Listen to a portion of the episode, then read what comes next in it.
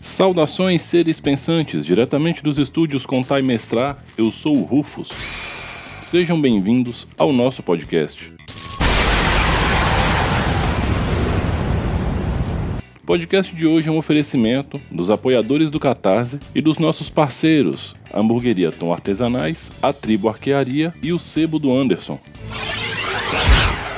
Bom, galera, hoje eu vou falar com vocês sobre um tipo de pergunta que eu recebo muito no direct do Contar e Mestrar, que é como adaptar um personagem para um sistema de RPG. Quem me conhece mais de perto sabe que eu, Rufus, não sou partidário de adaptar personagens pré-existentes para o RPG. Por uma questão minha, eu sempre acho que você criar algo mais próximo ali da história, mais focado no que está sendo proposto, vai produzir um resultado de jogo melhor do que adaptar um personagem de outra autoria com outra ambientação para aquele jogo em específico. Mas como hoje não é sobre isso, vamos falar sobre como adaptar esse personagem. Primeiro ponto é o seguinte: qual é o conceito de adaptação? É adaptar uma coisa a outra. Isso é uma simplificação do que está no dicionário online. Ou seja, você está pegando um elemento que está inserido em um universo, por assim dizer, e você está jogando para outro universo.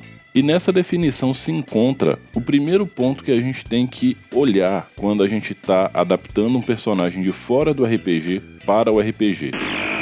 Personagens, independente de serem de livros, de games, de séries, quadrinhos, animes, mangás, fanfics, ou seja lá o que for, são personagens construídos com objetivos específicos e muitas vezes o personagem que o pessoal quer adaptar, ele é protagonista daquele local onde ele está inserido, daquela obra. Então a obra é toda sobre ele e tudo é para ele e por ele. Então você precisa ter consciência que essa peculiaridade não vai estar presente quando você trouxer ele para o RPG. O RPG ele é cooperativo e colaborativo.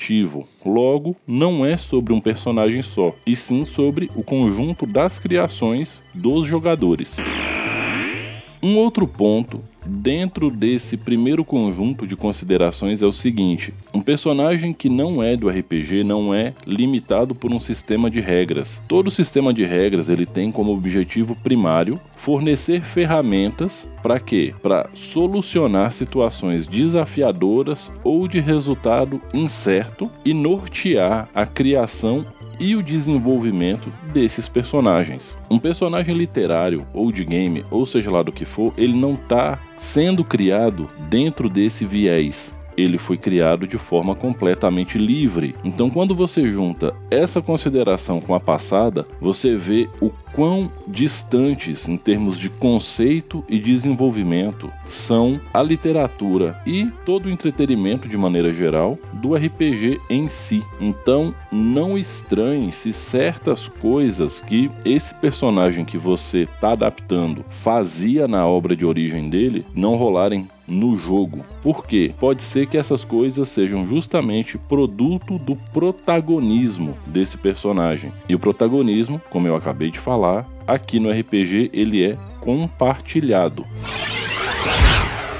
Tá, Rufus, beleza, mas como é que eu vou adaptar o meu personagem favorito pro meu sistema favorito? Primeiro ponto, e isso se aplica a qualquer personagem e a qualquer sistema. Conheça profundamente o personagem que você quer adaptar e conheça tanto quanto o sistema para onde você está trazendo ele. Se você domina tanto a origem e principalmente o arco de desenvolvimento desse personagem que você quer adaptar e você conhece o seu sistema de regras de uma maneira profunda o suficiente suficiente para conseguir vislumbrar dentro da proposta de personagem do sistema a caminhada desse personagem que você está trazendo, você está no caminho certo para fazer uma adaptação muito boa. Se não, se você não conhece, ou você vai ficar com lacunas que você vai preencher junto com seu grupo e com seu mestre, e talvez esse preenchimento não seja satisfatório para você, porque ele pode sair muito da proposta original do personagem, ou simplesmente você vai ficar com um buraco na sua história e vai ficar frustrado. E na pior pior das hipóteses, o personagem não vai funcionar como você quer que ele funcione. Aí temos frustração pesada, que é, na minha opinião, o segundo pior produto de uma sessão de RPG. Partindo para os sistemas gamificados. Se você joga um sistema que ele é altamente gamificado ou simplesmente gamificado, ou seja, ele tem uma forma de escalonar o poder dos personagens por níveis, ele conta com a construção baseada em escolhas de arquétipos, sejam eles raciais, sejam eles de classe, sejam eles de antecedente ou tudo isso junto. Se você está num sistema desses, a primeira coisa que você precisa saber é qual é a classe que mais se identifica com o personagem que você está trazendo. Quando você encontrar essa classe, você vai precisar olhar: essa classe me fornece todas as habilidades emblemáticas que eu quero que esse personagem tenha? Se a resposta para isso for sim, você pode partir para desenvolver a ficha. Se a resposta for não, você vai precisar saber dentro do sistema aonde é que está o que está faltando para esse personagem. Se está nos equipamentos, nos itens mágicos, se é uma outra classe. Então,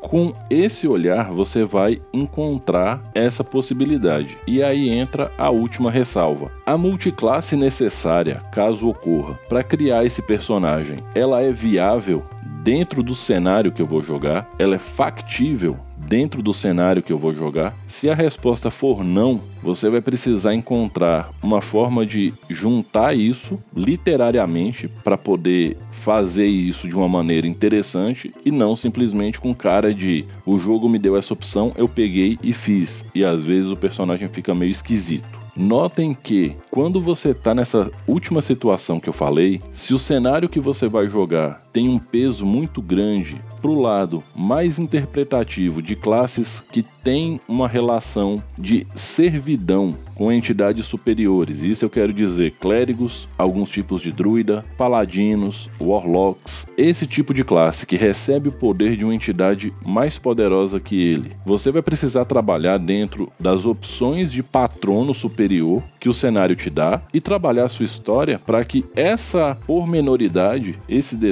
não se torne totalmente incompatível com a principal classe do seu personagem. Isso se ela não for a principal classe do personagem. Aí você tem que aplicar o mesmo raciocínio. Se a classe secundária não invalida a essa classe de maneira direta, dentro do cenário. E aí você vai precisar sentar com seu mestre e conversar. Olha, mestre, nesse momento aqui eu tenho essas duas classes que eu preciso juntar para o meu personagem ficar como eu quero. Como é que a gente pode fazer isso dentro do cenário? Seu mestre vai ficar feliz que você não tentou fazer as coisas sem falar com ele e ele vai sentar e vai te ajudar, pode ter certeza, a fazer esse personagem fazer sentido dentro da história.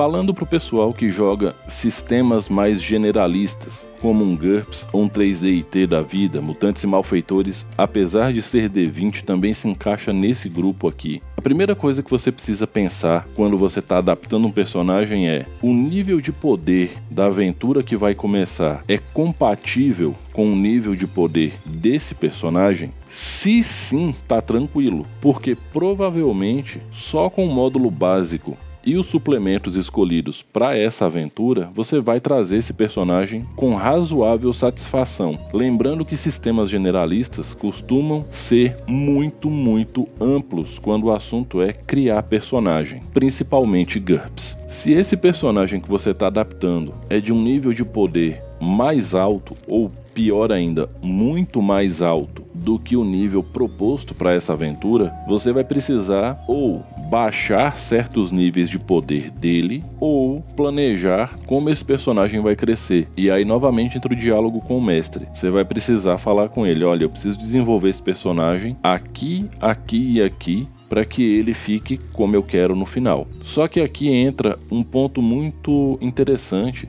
que é a principal diferença de um personagem de um sistema gamificado para um personagem de um sistema simulacionista barra generalista. Todo personagem de sistema gamificado, ele vai se tornar o que você quer. Ele vai crescer e isso é programado e faz parte do jogo. Todo personagem de sistema generalista barra simulacionista, ele nasce pronto. Ele tem que fazer o que é para ele fazer desde a hora que você terminar a ficha. O que você vai fazer depois disso é só aparar algumas arestas e aprimorar o que for necessário. Observando essa peculiaridade e voltando ao que eu falei lá no início dessa sessão sobre sistemas generalistas, se o que o seu personagem, o que você quer adaptar, na verdade, se as coisas que ele faz não são viáveis para você fazer, nem que seja de maneira reduzida, no momento em que você encerrar a criação do personagem, é um sinal de que a pontuação ou o nível de poder, ou seja lá o termo que o sistema definir, dessa campanha é incompatível com o personagem que você está trazendo. E aí aqui a gente tem uma solução para aplicar, que é você pegar a ideia por trás desse personagem e criar um similar. Eu não estou falando de adaptar, estou falando de fazer uma criação baseada em, porém não igual. É o famoso copia, mas não faz igual. Provavelmente nesse momento você vai conseguir criar um personagem meio que aspas, amostra grátis do outro, mas que seja bacana para você jogar. Personagens de nível de poder excessivamente elevado, e aqui eu posso citar o Omni-Man de Invincible, Super-Homem, Surfista Prateado, Thanos e tantos outros desses over-over bichos que tem por aí, o queridinho da Netflix da atualidade, o Sandman, são personagens que você simplesmente não vai ter ponto para criar do jeito que eles são. E é a vida, é assim que as coisas são, nem sempre dá.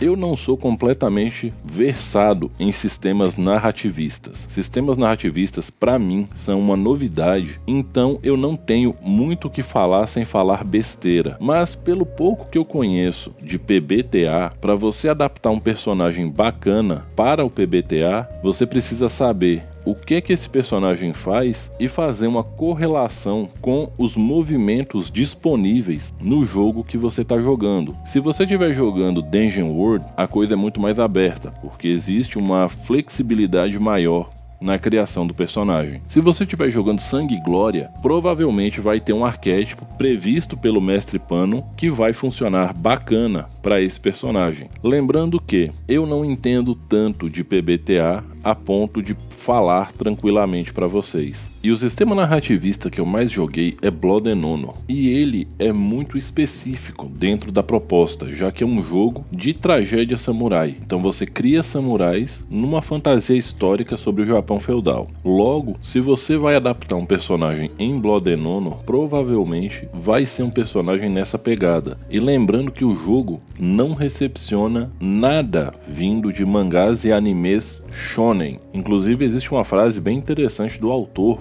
logo na entrada do livro falando: se você está buscando combates imensos e poderes e pessoas correndo por cima da água, feche esse livro, jogue fora e compre outro.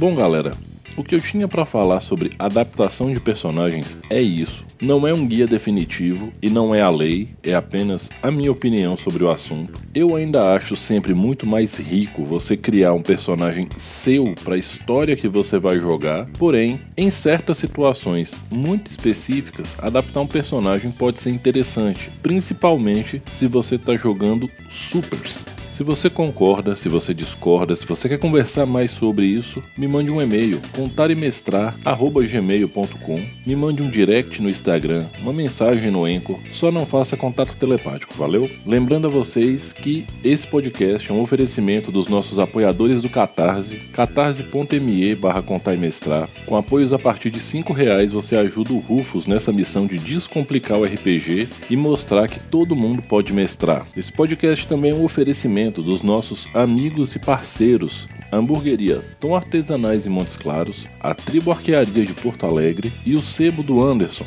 em Recife. Eu vou deixar na descrição os arrobas deles linkados para os perfis do Instagram, não deixem de conferir e como eu sempre digo no final, respeitem-se, divirtam-se dividam um lanche. A pandemia segue aí, então vacina, álcool gel, máscara, se possível, distanciamento sempre que der. Por favor, vacinem suas crianças. Mais uma vez, respeitem-se, divirtam-se. Eu sou o Rufus. Esse foi o podcast do Contar e Mestrar.